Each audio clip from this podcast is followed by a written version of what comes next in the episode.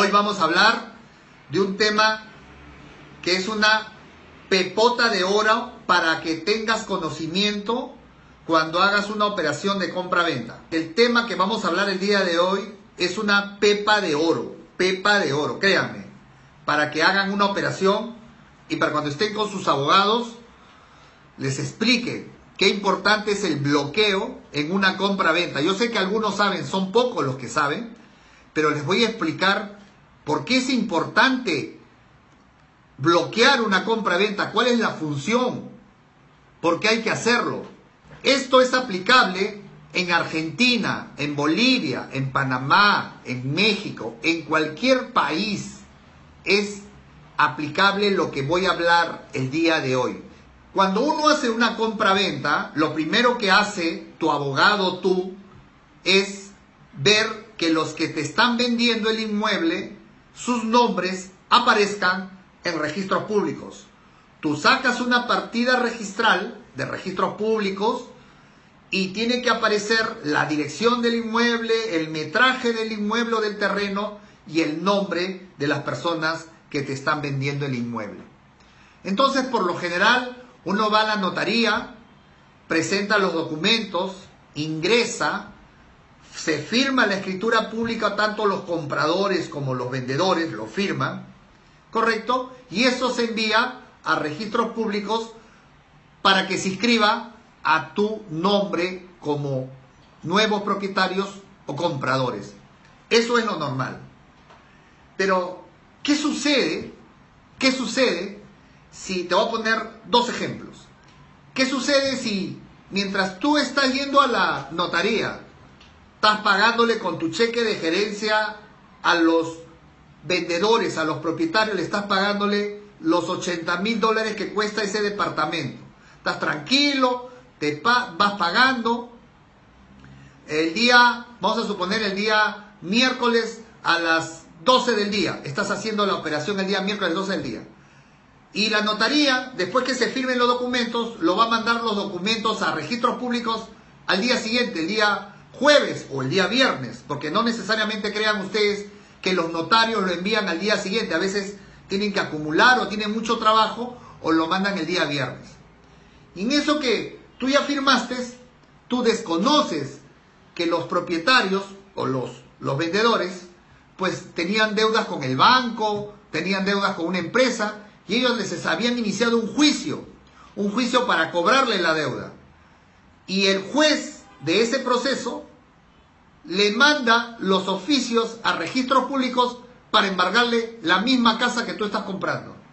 Y tú estás firmando el día miércoles 12 del día, pero los documentos todavía no ingresan a la mesa de partes de registros públicos y el día mismo miércoles a las 3 de la tarde ingresa a los partes o los oficios a registros públicos del juzgado.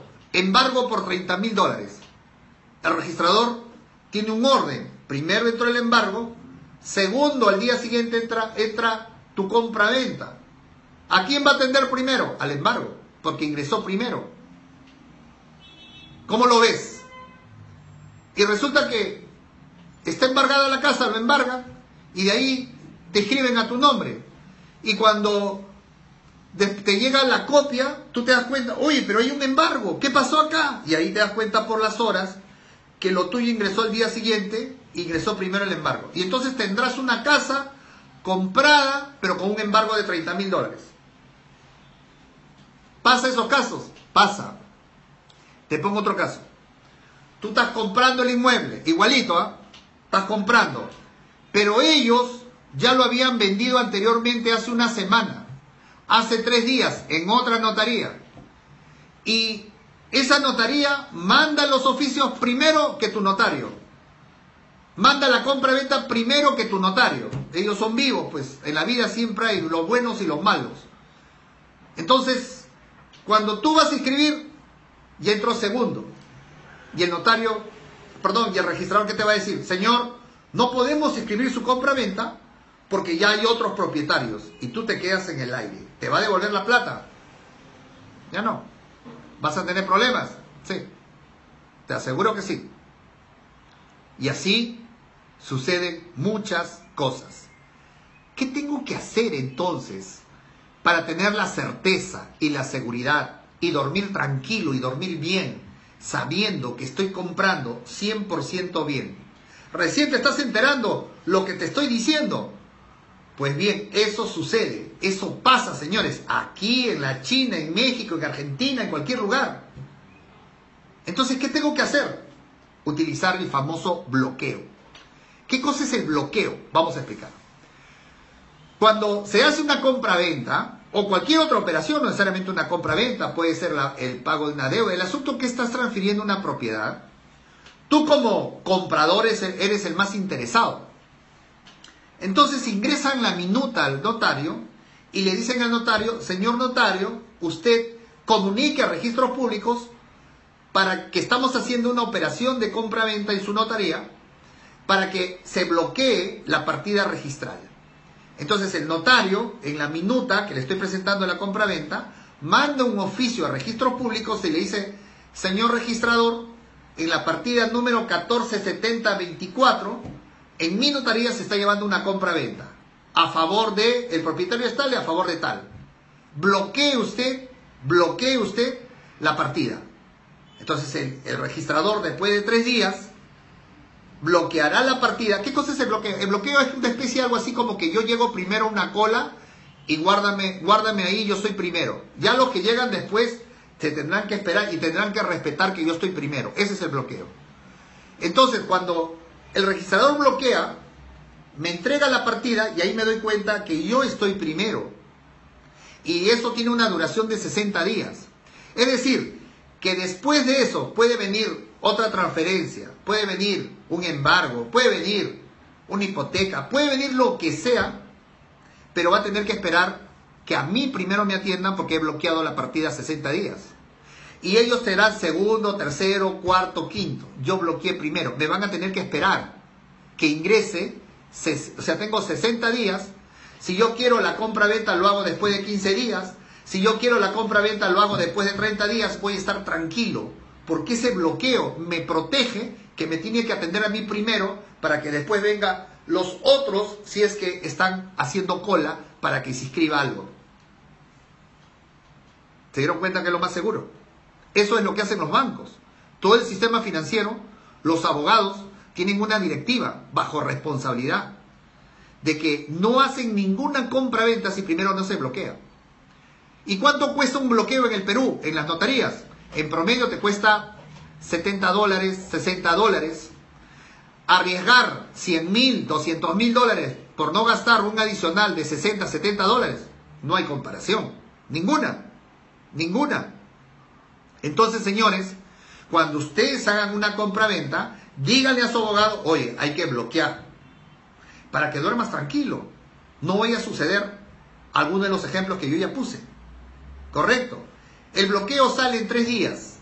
Es preferible esperar tres días a que después toda una eternidad tengas un problema, tengas un juicio con la compra que has hecho. De esa manera te aseguras 100%, 100% que estás adquiriendo bien, que no vas a tener problemas, que nadie va a correr a llegar primero que tú y que todos van a estar tranquilos. Ese es mi consejo y ese es mi mensaje en este viernes para que puedan dormir tranquilos. Señores, sigan con su pensamiento emprendedor de invertir en bienes raíces, sigan con todo ello, estamos trabajando en eso. Ya son más, cada día más personas, más personas que se están metiendo en los bienes raíces, ya hemos hecho, este, prometimos hace buen tiempo que iba a haber inversiones para las personas que tienen dos mil, tres mil, cuatro mil, cinco mil dólares. Pues les comento que ya se están haciendo inversiones de esa naturaleza, remates judiciales, donde estamos poniendo como regla que solamente pueden aportar dos mil como mínimo, dos mil dólares, y máximo, en un caso, tres mil y en otro caso, cinco mil. Y son propiedades de, montos, diríamos, menores. De, ¿Para qué? Porque la idea acá es que darles la oportunidad a los jóvenes, a las personas, que tengan la oportunidad también de invertir, para que vean que después va a dar fruto su plata, más de lo que da el sistema financiero, por, por encima del 50% de su utilidad en el menor tiempo posible. Esa es la idea. Y por eso es que estamos fomentando esto, por eso que estamos diciendo que invierte. Y vamos a seguir enviando a nuestra data de correos, vamos a seguir enviando para que puedan seguir invirtiendo este tipo de inversiones, que no quita a que vamos también a mandar inversiones de montos mayores para las personas que tengan 10 mil, 20 mil, 30 mil dólares para arriba. Del extranjero también están pidiendo invertir y les estoy contestando cuál es el canal para que puedan invertir. Son tiempos de cambio, son tiempos donde deben invertir, son tiempos donde deben buscar la tranquilidad de su familia desde el punto de vista financiero, que es de gran ayuda. Dios me los bendiga a todos, a toda su familia. Declaro que va a ser una semana extraordinaria, positivo, no se me deprima. Eh, los males duran poco tiempo, así que vamos para adelante, vamos creciendo, vamos, seguimos. Gracias por sus palabras alentadoras que me escriben al inbox. Gracias, gracias que siguen esto. La ayuda que está a, a muchas personas le está gustando y están emprendiendo, están viendo oportunidades de negocio donde están y eso es importante. Dios me los bendiga, que pasen un buen fin de semana. Hasta otra oportunidad.